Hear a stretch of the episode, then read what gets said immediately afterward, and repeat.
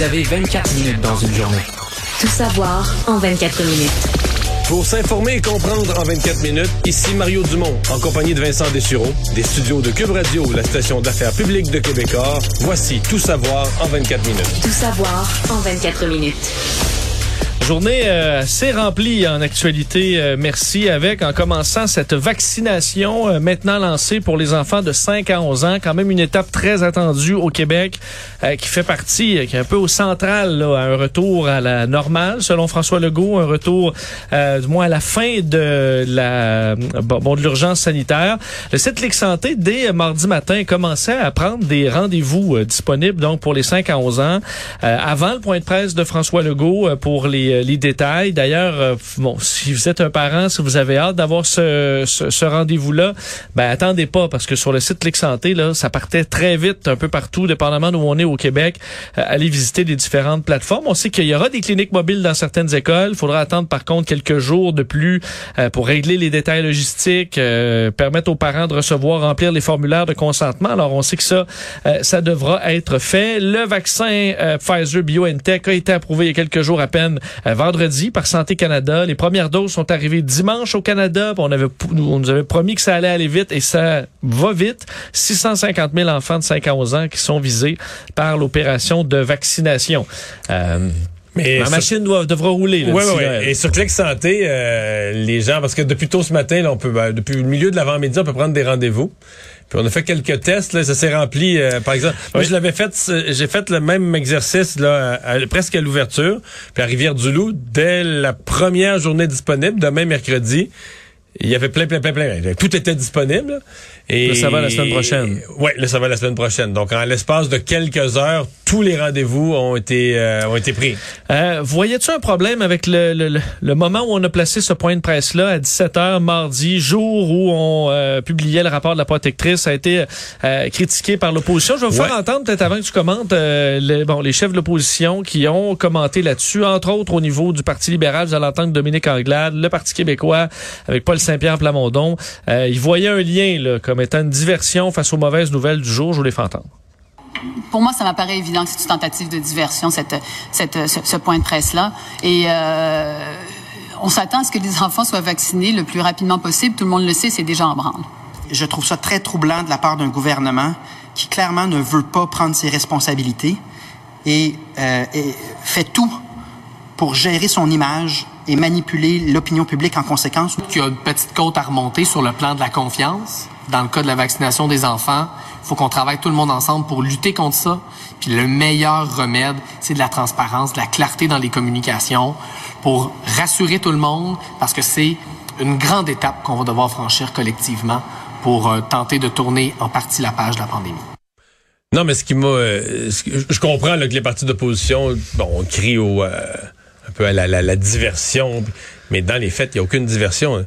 Tu penses-tu sérieusement que les journalistes, dans la conférence de presse de 17 heures, on va pas poser des questions à François Legault sur le rapport de la protectrice du citoyen. C'est sûr. Mais sur la une euh, des journaux demain, euh, il va y avoir ça, mais il va avoir aussi la vaccination. La vaccination des enfants, ça commence cette semaine, ça commence cette semaine. La moins que la protectrice du citoyen était de connivence, mais je pense pas là. Parce qu'elle a sorti son rapport. Quand elle a sorti son rapport, ça a tombé dans la semaine où la, vaccination des enfants commence. Puis si, on, si François Legault avait fait son point de presse à 13 heures Là, j'avoue qu'on aurait pu dire, ouais, là, il passe juste avant, une heure avant le rapport de la protectrice du citoyen pour pas, pour pas, avoir à répondre aux questions. Mais là, en le sortant après, dire, le rapport de la protectrice du citoyen est, comme on dit, splashé et répandu partout dans l'actualité. Tous les journalistes l'ont en main. le premier ministre se présente la face au micro je veux dire, il va devoir répondre de ça. De toute façon, c'est tellement gros, il va devoir répondre de ça. C'est pas, c'est pas une histoire d'un jour non plus. Il va devoir répondre sur la question des, du printemps 2020 en CHSLD. Il y a eu l'enquête de la commissaire à la santé, il y a celle du protecteur du citoyen, il y a l'enquête de la coroner en cours.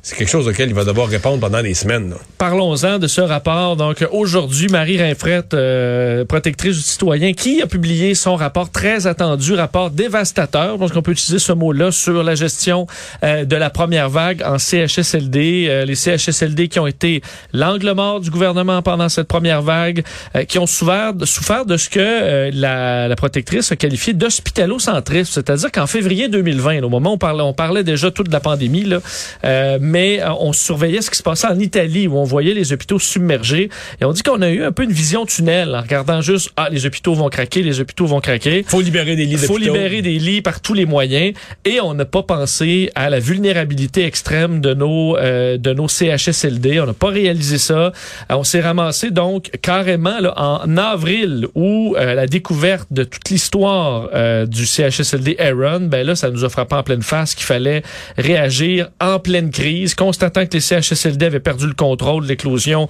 au début du mois d'avril. Il a fallu précipitamment ben, remédier aux lacunes, redresser la situation, mais c'était peut-être trop peu trop tard. Sur les avis, là, les rapports, les, euh, la, préparation avant euh, le, pire de la pandémie chez nous, Daniel McCann, on se souvient, avait affirmé euh, qu'on avait demandé le 22 janvier 2020 au PDG des CIS et des CHUS de mettre à jour leur plan de lutte contre une pandémie euh, en CHSLD. Mais ça, tu comprends, là, parce que beaucoup de gens accrochent cette phrase-là. On est au mois de janvier. On est à un moment où Daniel McCann dit au public, là, à TV, là, Hey, aucune inquiétude, un petit peu en Chine, puis tout ça, on panique pas avec ça, aucun danger, ça nous concerne pas ici. Fait que c'est ça qui... Là, faut pas mêler les atmosphères. Là. Ça, c'est l'atmosphère de la fin janvier. Puis dans une réunion, où quelqu'un dit, j'essaie d'imaginer, je fais de la reconstitution cinématographique, mais quelqu'un dit, ouais, la pandémie en Chine, ouais, mettez à jour vos affaires, vos protocoles. Ouais. Personne ne fait rien. Personne- n'a fait ça. Il, il s'est rien fait. C'est, pas ont- un avis formel de Ben non, dire ben non, ça ben s'en non, ben non, vient, ben ben euh, Ah, barricadons elle, elle, elle, a posteriori, là, questionnée par la coroner sur as-tu fait quelque chose? Elle a dit, ouais, ouais, dans une petite réunion, là, au mois de janvier, on avait dit qu'il fallait mettre à jour les protocoles. Il n'y a pas Ben- eu euh, de signaux. Puis dans les propos du docteur Arruda, il dit, ouais, on s'en doutait que ça allait être plus dur pour les personnes âgées, là, que ça allait être les principales visées. Il a jamais dit, euh, on, a, on a écrit des protocoles, on a fait des guides à l'attention des directions des établissements de personnes âgées. J'ai Jamais. On le savait qu'il était pas préparé. Là. La, cor, la, cor, la- pas la coroner, mais la protectrice du citoyen nous fait un rapport bien documenté, bien touffu, bien ramassé, mais qui nous met en face des choses dont on se doutait déjà. Parce que la date, l'une des premières dates qu'on a, c'est le 12 mars. 12 mars, où là, on envoie un guide de mesures en CHSLD. Guide de mesures qui, selon euh, bon les gens dans le réseau, disaient qu'il était pratiquement impossible à mettre en œuvre là, sur le terrain. Là. Puis qui était pas, euh, qui respectait pas la réalité sur le terrain. On a envoyé ça le 12 mars. Le 12 mars, ma- Mario, le, le- commencé, en train de fermer le Québec. Là. Euh, Oui, puis, puis d'autant plus qu'à ce date-là, tu pouvais plus acheter de matériel de protection parce que là, tous les pays euh, se battaient pour le matériel de protection. Depuis déjà un, un bon mois et demi, deux mois. Là. Donc là, dans le guide que tu envoyais, probablement que tu disais, ben là, il faut des gants, il faut des masques, il faut ceci. Et tu, tu leur fournissais pas le matériel qui était écrit comme nécessaire dans le guide. Exactement. On disait pas assez d'équipement de protection, il faut s'équiper et compagnie. Euh, je vais vous faire entendre d'ailleurs un extrait un petit peu plus long qu'à l'habitude, mais la protectrice avait, de, de- vous allez entendre des points assez importants sur, entre autres, ce que tu euh, décris souvent, Mario, comme étant un problème central, euh, le leadership, là, donc le, le- le- le manque de, de, de patrons euh, dans les CHSLD euh, et aussi le transfert de personnel. On peut écouter la, la protectrice là-dessus. Le ministère de la Santé et des Services sociaux n'a pu empêcher formellement la mobilité de main-d'œuvre n'ayant aucune donnée chiffrée, complexifiant toute décision à ce sujet.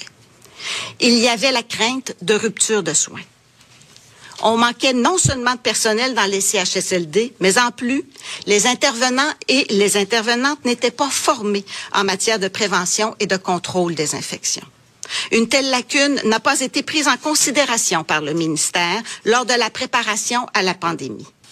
L'absence de gestionnaires sur place dans les CHSLD a conduit à la désorganisation des services de certains milieux. Sans gestionnaire local, il était difficile, voire impossible, d'appliquer les multiples consignes venant du ministère et devant souvent être mises en place en toute urgence. Sans gestionnaire sur place, l'encadrement des ressources humaines appelées en renfort a fait défaut. Des personnes ainsi parachutées se sont trouvées sans supervision et sous-utilisées par rapport à leurs compétences et à leur disponibilité. Mais en même temps, ce qu'on décrit, c'est l'État, là. Ce qu'elle décrit, c'est l'État, là. euh, inefficace, euh, on sait pas ce que l'autre fait, on sait pas comme... Euh, d'un étage à l'autre, pas de patron euh, clair. euh, c'est ça, dans l'étage, dans- les, les patrons savent pas ce qui se passe sur le terrain. Ce qu'on décrit, c'est l'État. Ben, on disait aussi, euh, Mario, une problématique sur un peu la terminologie utilisée parce qu'on parlait beaucoup des milieux de vie. Puis on disait milieu de vie plutôt que milieu de soins.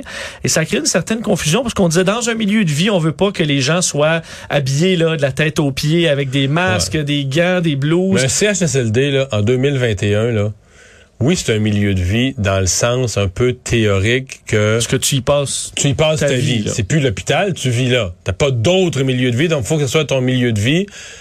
Mais les gens en CHSLD, là, la clientèle, c'est tellement alourdi. C'est Parce qu'il faudrait, les, les gens qui sont pas familiers, il faudrait qu'il y ait une espèce de polaroid de qu'est-ce que c'était un CHSLD en 1990, 95, 2000, 2005. Comprends-tu? Ça change. Puis là, maintenant, en 2020, là, c'est d'abord, la plupart des gens ont des pertes cognitives, c'est de l'Alzheimer, plus que la moitié. Euh, T'as des ailes entières, il faut que tu fasses manger chacun des, pa- des, des patients ou des résidents. Fait que t'as beau dire, non, non, non, c'est pas un hôpital, c'est pas un milieu de soins, c'est un milieu de vie, mais c'est un milieu de vie pour personnes qui ont besoin. C'est pour rentrer, au, tu dis c'est pas un milieu de soins, là, mais pour rentrer en CHSLD, il faut qu'un spécialiste fasse une évaluation, mais que tu as besoin de plus de trois heures soins par jour. Parce qu'en bas de ça, on va dire, ben, tu peux rester dans une résidence intermédiaire. Tu sais, c'est que la, la, faut que la demande en soins soit très, très, très, très lourde pour que tu passes la grille, pour qu'on t'accorde une place en CHSLD. C'est ça, en 2020, que c'est ce que c'est devenu. Et, euh, devenu. Et vient, Mario, la question des euh, bon, de, de l'accès aux informations qualifiées de détruites ou pas, les rapports d'inspecteurs dans les CHSLD, euh, croyaient des rapports papier, ensuite on a des rapports verbaux, là on est rendu dans les grilles d'évaluation. Euh, tout ça rebondit euh, à la période de questions aujourd'hui. Euh, Ça a été de nombreux échanges, je vais vous faire entendre un extrait de Dominique Anglade, la chef du Parti libéral, qui demandait euh, des comptes à François Legault parlant de ces documents euh, qui étaient soit détruits, soit verbaux. Est-ce que le, le, le premier ministre avait des réponses là-dessus? Je vous fais entendre un extrait de cet échange. Est-ce que oui ou non, il y a eu des rapports sur les CHSLD durant la première vague? Est-ce qu'il en a la possession? Monsieur le Président, je veux être très clair, très, très clair. Aucun rapport n'a été détruit. Monsieur le Président, quand on se rappelle ce qu'on a vécu, le drame qu'on a vécu, comment quelqu'un, comme la chef d'opposition officielle, puisse même imaginer qu'on ait détruit des rapports. C'est innommable ce que vient de dire la chef de l'opposition officielle. Ouais. Bon, ça a On- été des échanges comme ça. On blâme la chef euh, d'opposition officielle. Je comprends qu'elle joue la politique avec ça, mais il y a quelque chose de réel. Il y a une histoire euh, qui circule depuis une semaine euh, devant, dans l'enquête, dans le cadre de l'enquête de la coroner, sur des documents, des rapports qui sont plus là ou ou est-ce qu'il aurait été, parce qu'une des hypothèses, c'est que c'est des rapports qui étaient faits dans des tableaux informatiques, puis quand on leur fait, mettons, quelques mois après, Ils s'effacent. on, ben, on rentre dans le même tableau, puis on remet les nouvelles données, là. Pas des bonnes archives, ça. euh. Pas fort, ça. Mais il non. me semble que ça se peut pas. Comme- Je, ben, je comprends que M. Legault insiste pour dire qu'il n'y a pas de rapport qui a été détruit. là, mais il y a, il y a- disons qu'il y a une confusion majeure là-dessus. Et vient la pression de l'opposition pour une enquête euh, publique plus générale donc sur euh, sur la question. Alors ça risque de revenir souvent. C'était jour de discours du trône aujourd'hui à Ottawa. Premier discours du trône de la gouverneure générale autochtone Mary Simons, bon, première gouverneure générale autochtone. Discours euh, centré sur la lutte à la COVID-19, l'économie euh, et euh, la réconciliation, entre autres, avec les Premières Nations. Alors Mary Simon qui a fait euh, bon justement référence à ces euh, enfants autochtones, leur corps découvert dans les derniers mois, histoire qui avait profondément ébranlé le pays. Elle a parlé de blessures profondes, euh, livré majoritairement en anglais, quand même ce discours un peu en inuktitut, sa langue maternelle, un peu en français aussi, parfois difficilement, faut dire. D'ailleurs, je vais vous faire entendre cet extrait où elle parle euh, de l'importance justement de ces souffrances des peuples autochtones dévoilées par les récents événements au Canada. La découverte de tombes anonymes, anonymes d'enfants morts sous le régime des pensionnats montre à quel point? Les actions des gouvernements et des institutions de jadis ont été dévastatrices pour les peuples autochtones qui continuent en à souffrir aujourd'hui. Bon, euh, Ouais, on s'entend que l'espoir qu'elle va apprendre le français, ça c'est du français lu, là. ouais, on n'est pas rendu à improviser une non, on n'est pas conférence rendu de presse. puis à jaser avec, la, jaser avec la population, l'avenir au Québec, qui est placoté avec les gens de, de Victoriaville, là. Non, je pense pas. C'est effectivement difficile. Dans les points, entre autres, sur la lutte à l'inflation, euh, on disait vouloir combattre ce problème sur deux axes, les investissements en habitation, les garderies euh, qui on veut plus abordables. Je sais que c'est quelque chose qui t'a qui te fait te Ben, C'est-à-dire que, pour moi, ça n'a pas, pas de rapport. L'inflation, euh, la lutte à l'inflation, c'est quelque chose d'immédiat. Ça prend des mesures immédiates. Les garderies, euh, c'est un grand programme à travers le Canada. Il faut signer des ententes avec les provinces. Puis les provinces vont construire des nouveaux services de garde. Ça peut prendre des... Avant de mettre en place un nouveau service de garde pour tout le monde, ça peut prendre des années. Euh, je pense pas que l'inflation, c'est un... Qu'à- à- la journée où ces garderies-là vont être prêtes, là, euh, probablement que l'inflation, ça va être une histoire du passé depuis longtemps. Pas- c'est pas une mauvaise chose de faire des services de garde plus abordables pour la population, mais ça n'a pas de rapport avec la crise d'inflation qu'on vit ces mois-ci. Tout savoir en 24 minutes. Le ministre des Transports, François Bonnardel, qui a répondu dans une lettre euh, publiée, au, en fait, avait répondu clairement à Régis Labaume, là, à son, euh, son euh, texte concernant les projets de transport à Québec. Alors, euh, le projet troisième lien qui avait été critiqué par l'ancien maire, au dire de François Bonnardel, sera carboneutre. C'est ce qu'il écrit dans ce texte publié sur les réseaux sociaux, euh, où il dit donc qu'on compensera les GES générés par la fabrication, entre autres, de la quantité de béton, par exemple, requise pour construire euh, le tunnel, que les deux ponts actuels font face à énormément de pression, euh, qu'on aura une augmentation des automobiles dans les euh, prochaines années également dans le réseau à Québec. Un mot sur le tramway aussi parce que le parce que Régis Labaume avait critiqué le gouvernement Legault sur euh, les délais, pointant du doigt pour ces délais dans le projet, l'augmentation des coûts. Selon François Bonnardel, ben c'est pas le cas. La première explosion de coûts et le rapport du BAP qui avait été dévastateur au projet avait, selon François Bonnardel, obligé le gouvernement à prendre un pas de recul dans ce dossier et que les exigences en termes de contenu local, ce qu'avait parlé aussi euh, Régis Labaume, avaient été euh, connues de la ville depuis 2019. Alors on se renvoie la balle un peu sur ce sur ce projet de transport. Et je termine euh, Mario avec l'OMS qui redoute 700 000 morts supplémentaires en Europe d'ici le printemps. On sait qu'on voit une vague immense là euh, frapper plusieurs des pays européens ou dans certains cas comme en Bulgarie, c'est 24 seulement de la population qui est vaccinée.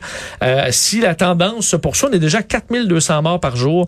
On pourrait donc atteindre d'ici le printemps euh, les 2000, les 2 millions 200 000 morts en Europe. Alors l'Organisation mondiale de la santé qui demande clairement euh, qu'on euh, ben, qu'on amène des mesures sanitaires plus strictes. Ouais, et c'est une période très très très dure à vendre là, pour euh, les gouvernements réexpliquer à leur population qu'il faut instaurer de nouvelles mesures.